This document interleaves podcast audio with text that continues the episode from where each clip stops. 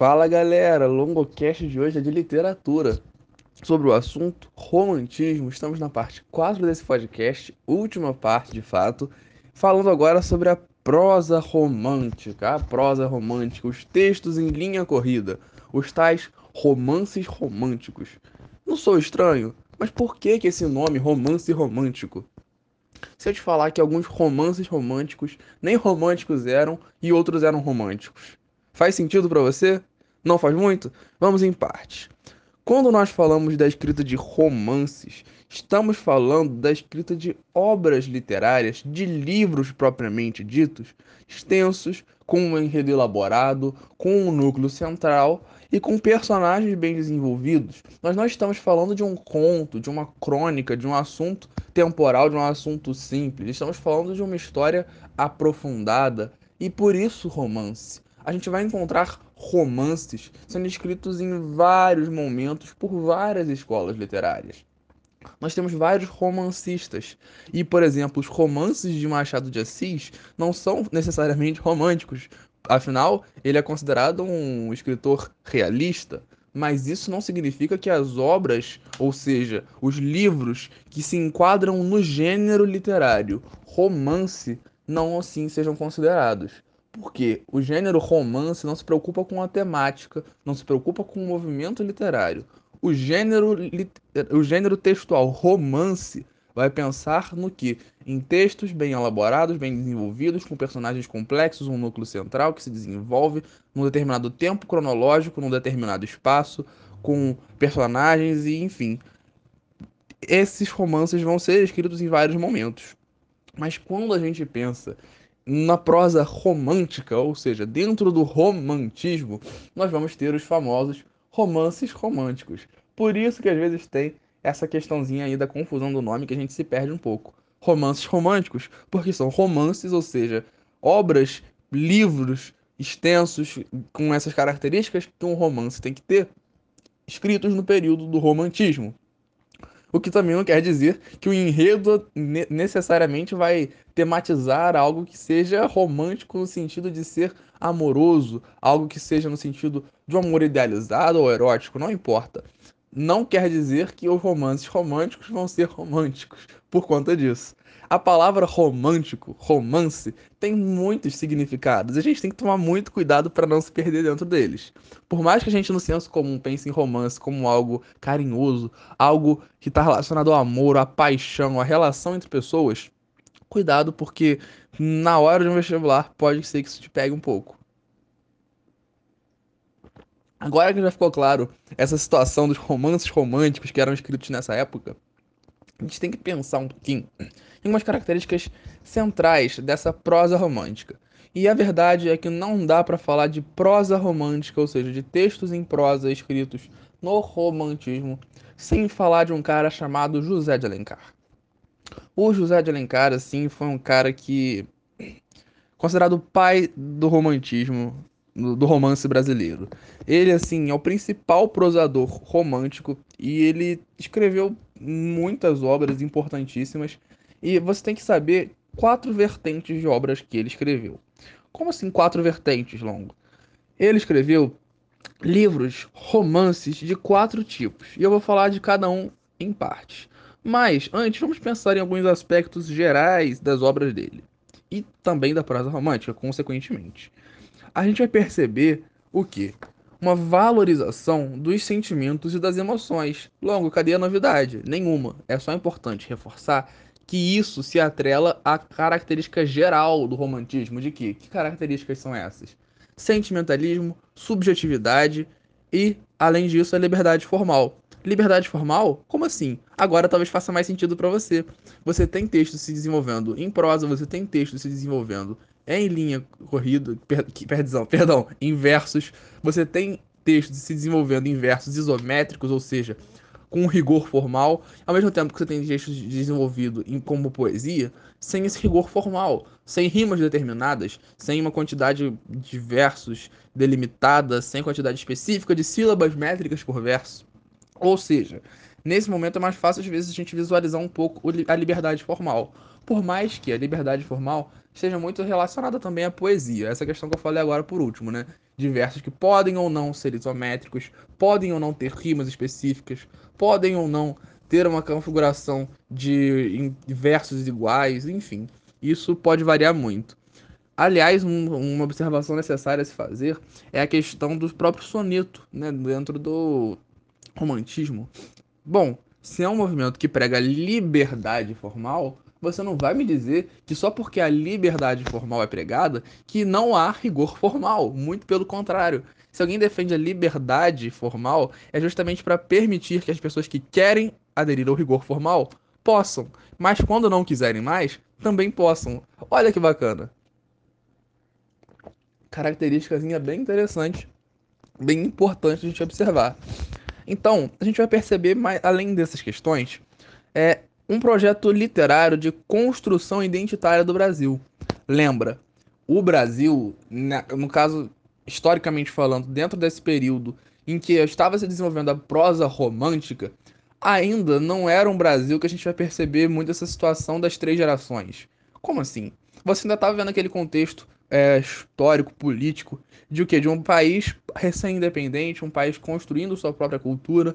Então, esse projeto literário de construção identitária do Brasil vai estar presente, de fato. Você vai ter, assim, várias características importantes, mas vamos em partes.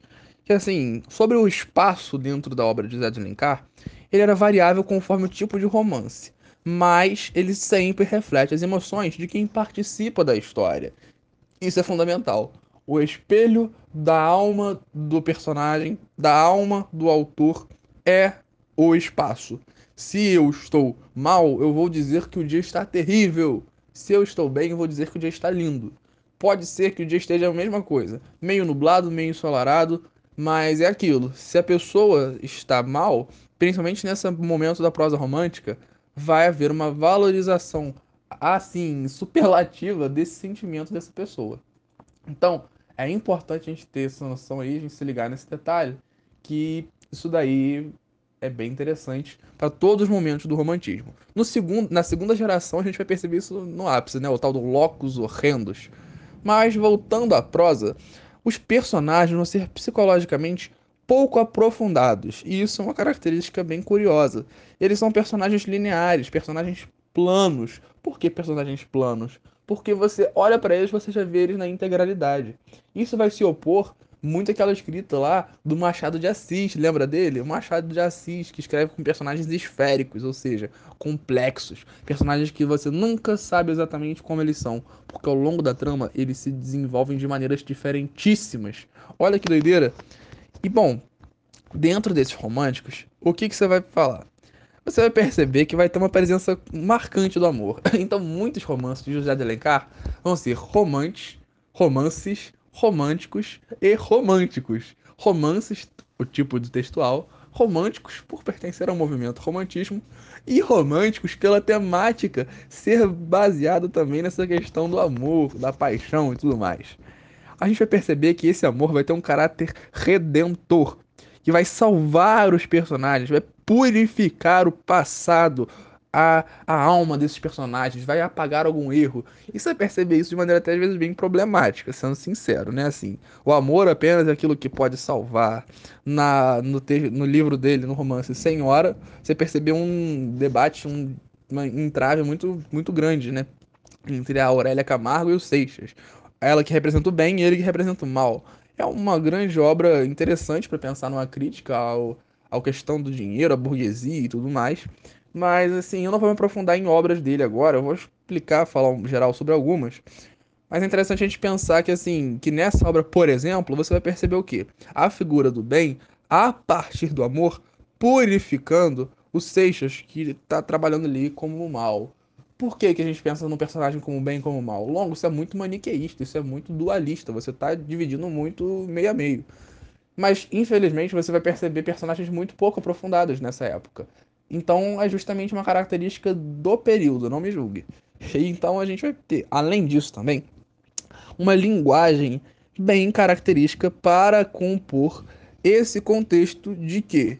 De metáforas, adjetivos e uma linguagem lírica com comparações, é, figuras de linguagem, personificação e sentimentos muito expressivos. Por quê? Tudo voltado para idealização, voltado para compor esse sentimentalismo, essa subjetividade. Lembrando, gente, que isso não é exclusividade da prosa romântica. Não comentei, mas é importante relembrar que na poesia romântica, principalmente no ultra-romantismo, na segunda geração, você vai ter essa linguagem sendo fortemente utilizada a partir de pontos de exclamação, de pronomes de e marcas de primeira pessoa. Por quê? Para focar bem o texto no indivíduo que é o eu e nos sentimentos que esse eu sente. Esse eu lírico, no caso, né? Que é a pessoa que está falando dentro do seu texto poético. As ações vão ser narrativas bem dinâmicas, com bastante conflitos, diga-se de passagem. Vocês já vão entender o porquê disso. E em geral com algum final dramático, algum final emblemático, marcante, aquele final bem clichê pra gente. Mas que na época estava começando a surgir, então não era clichê ainda, né? Assim, a gente vai entender como um clichê hoje, porque isso repetiu absurdamente naquela época também.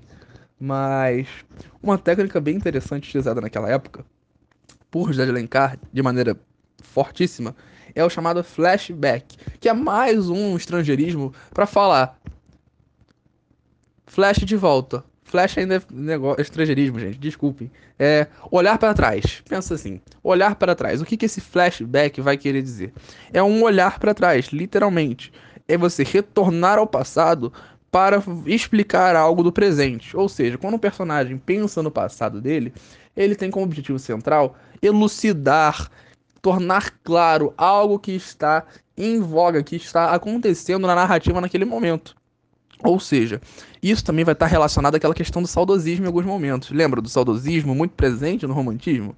Mas o principal que você tem que ter em mente, que você tem que se ligar nesse momento, é essa característica de, de flashback vai ajudar a compor essa situação, esse essa narrativa romântica de maneira a trazer uma explicação um pouco melhor para ela. E é algo bem presente.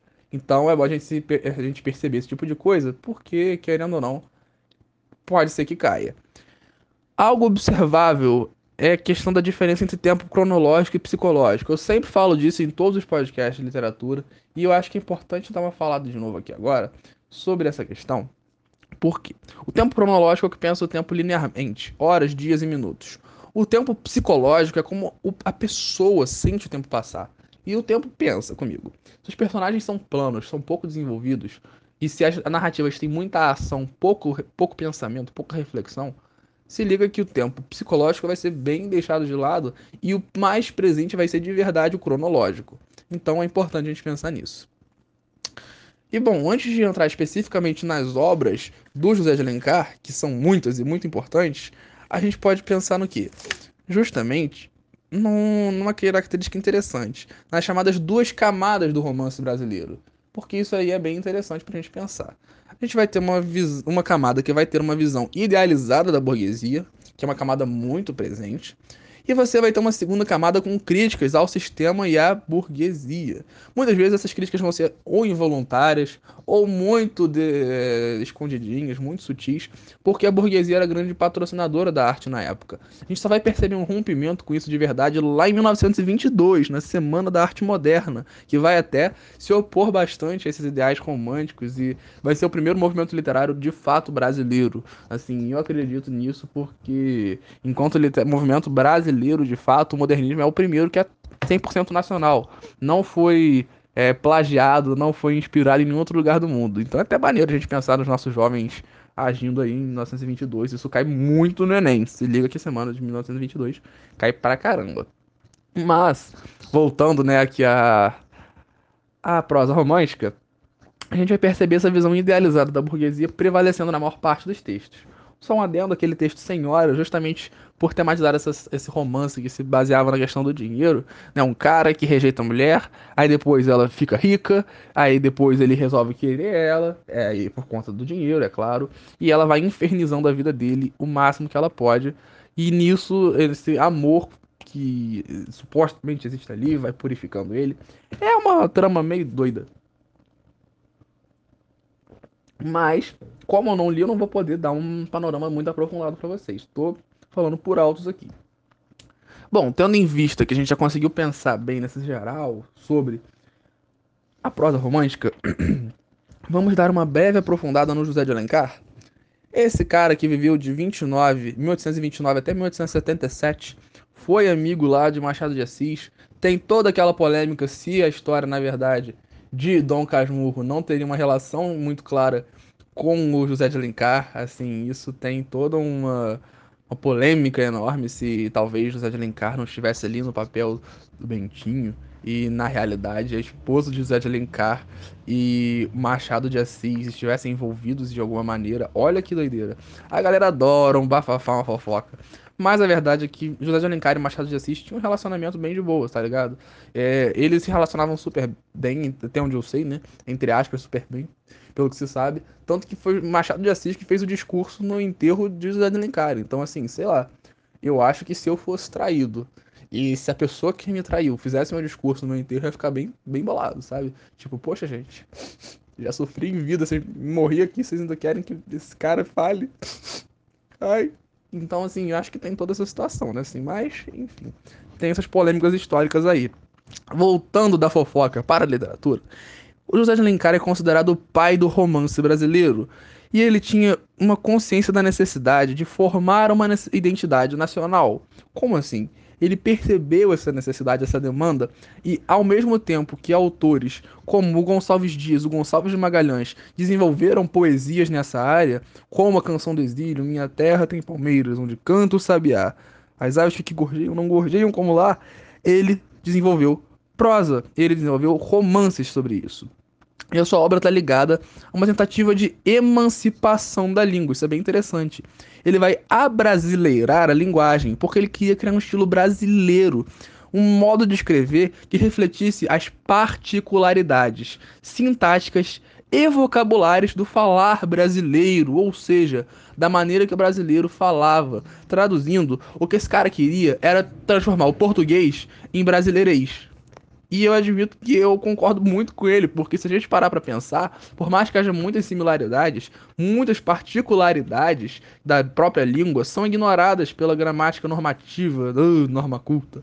E assim, é algo que a gente tem que pensar bem. É, eu já fiz todo um debate lá sobre esse assunto no podcast de variação linguística, de funções da linguagem. Não vou entrar nisso agora, mas eu acho muito interessante esse debate. Se você estiver curioso, ouve lá depois esse José Alencar vai trabalhar com romance como um trabalho de arte, porque ele via no romance, olha que interessante, uma nova forma de poesia.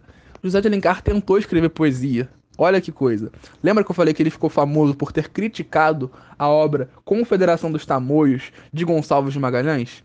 Sim, ele ficou famoso nesse momento, porque ele falou que tinha vários problemas literários e, e ele fez isso primeiramente como uma pessoa anônima depois que ele foi assumir a autoria daquelas críticas e foi meio que desafiado, né? E aí, bonzão, se você tá falando tão mal da minha obra, vai lá e faz você uma melhor. E cara, não é que ele fez uma que ficou bem famosa? Não em poesia, tanto que em poesia ele tava escrevendo, viu que ficou uma bosta e resolveu mudar para prosa, né? Que ele viu que ele tava ali na boa, na, na tranquilidade e acabou escrevendo Iracema, né? Iracema que eu já já vou falar um pouquinho mais. E outro detalhe importante de Zé de Alencar, antes de ir especificamente para os tipos de romance, é pensar que ele tinha um projeto nacionalista. Ele queria fazer um levantamento da realidade brasileira, revelando o Brasil de verdade, em termos geográficos e históricos.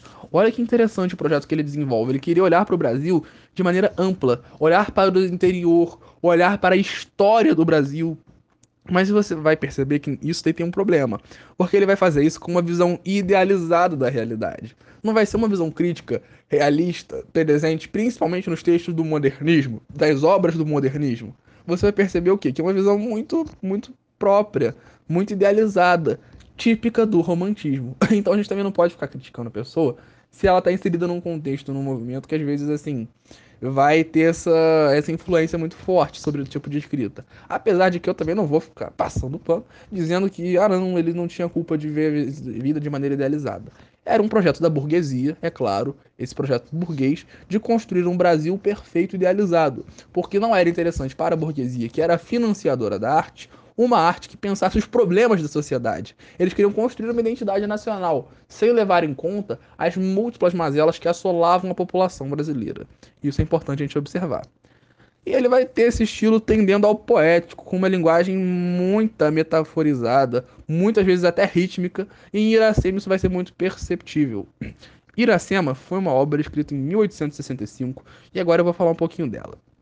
Nela você vai ter Iracema, que é uma indígena que, segundo Zé de Alencar, tem como nome, o significado do seu nome, lábios de mel.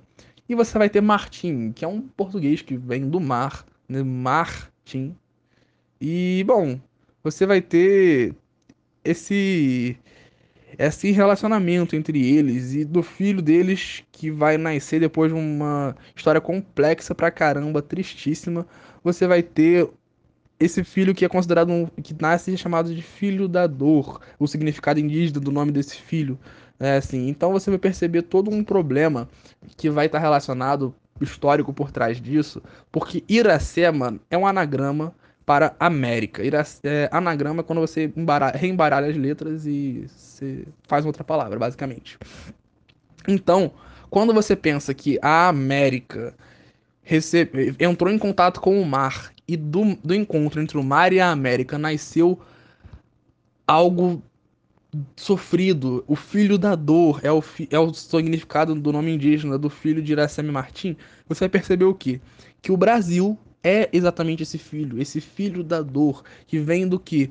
De uma relação de violência entre indígenas e portugueses, que vem do estupro de muitos portugueses a indígenas, que vem da escravização, do massacre e da dizimação literal e cultural de muitos povos indígenas que foram forçados a serem catequizados e passar por processos dos mais diversos possíveis. Eram sequestrados para serem levados como brinde ou como escravos ou como escravas sexuais e o pessoal não estava nem aí.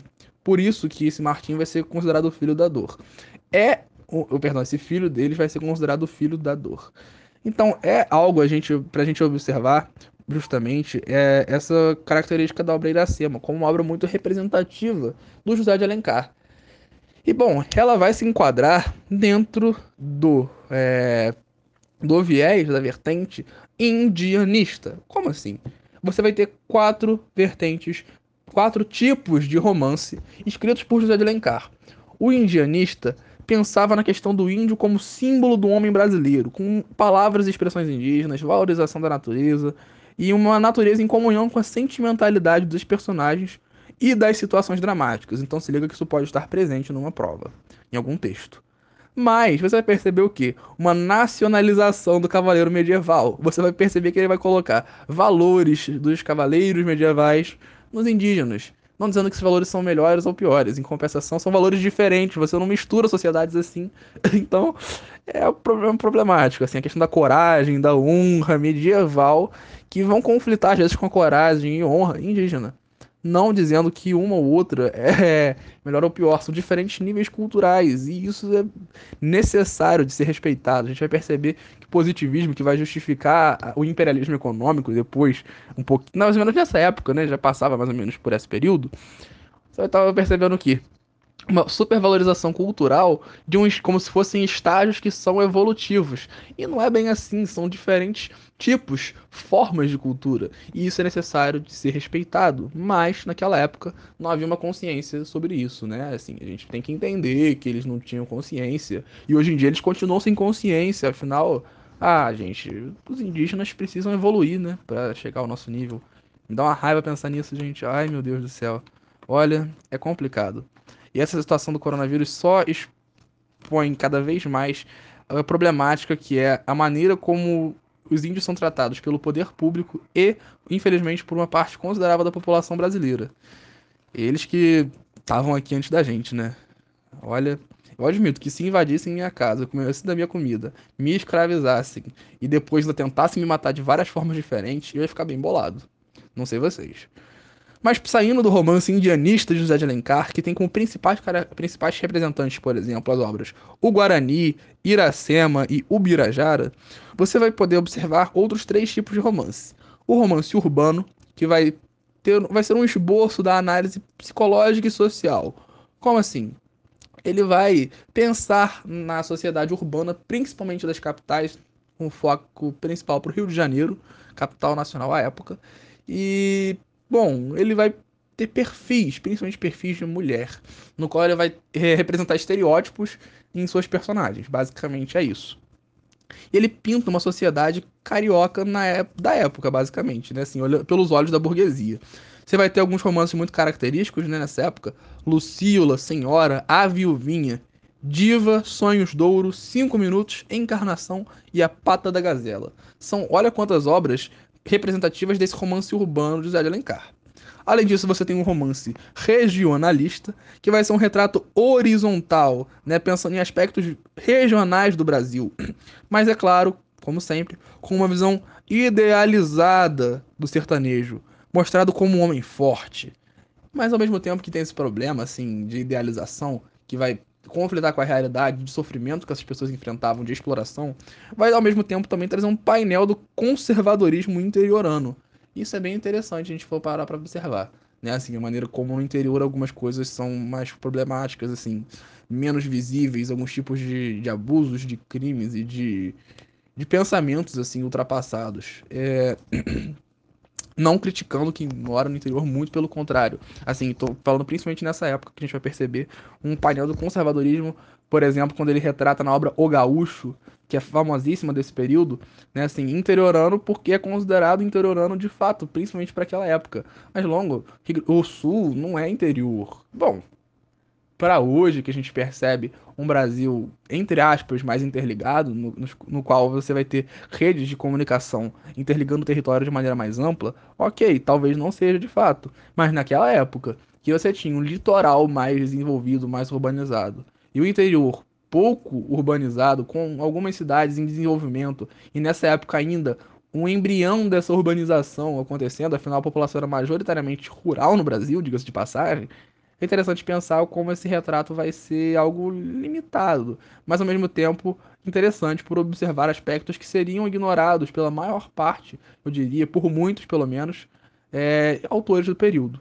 Para terminar, o quarto tipo de romance que ele trabalhava era o romance histórico, que é uma mistura entre ficção e realidade, é bem interessante. Ele retorna episódios históricos apresentando às vezes, inclusive, é, figuras históricas, ou ele se apresentando enquanto figuras históricas, ou seus personagens, né, ele encarna alguns personagens enquanto seus protagonistas, ou não, e, e vai pensar em fatos sociais, fatos é, distintos, vai trabalhar a realidade mesclada com a ficção, mas, como sempre, com a idealização de um passado glorioso, né, assim, uma revisitação ao período colonial brasileiro frequente, mas sempre sobre o viés de um passado glorioso. A obra O Guarani é bem interessante nesse, nesse processo, ao mesmo tempo que ela tem uma temática indianista, ela tem uma temática histórica.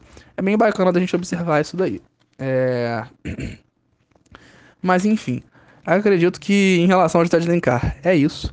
Um último detalhe é a obra Memórias de um Sargento de Milícias, que trata sobre um que é como um período de transição, uma obra de transição, que não é de José de Alencar, é de um cara chamado Manuel Antônio de Almeida, e é uma obra de transição ao realismo, ainda é uma obra romântica. Mas você vai ter o quê? Um anti-herói chamado Leonardo, que vai fazer muita cagada, muita besteira, vai ter muita, muito problema nessa obra.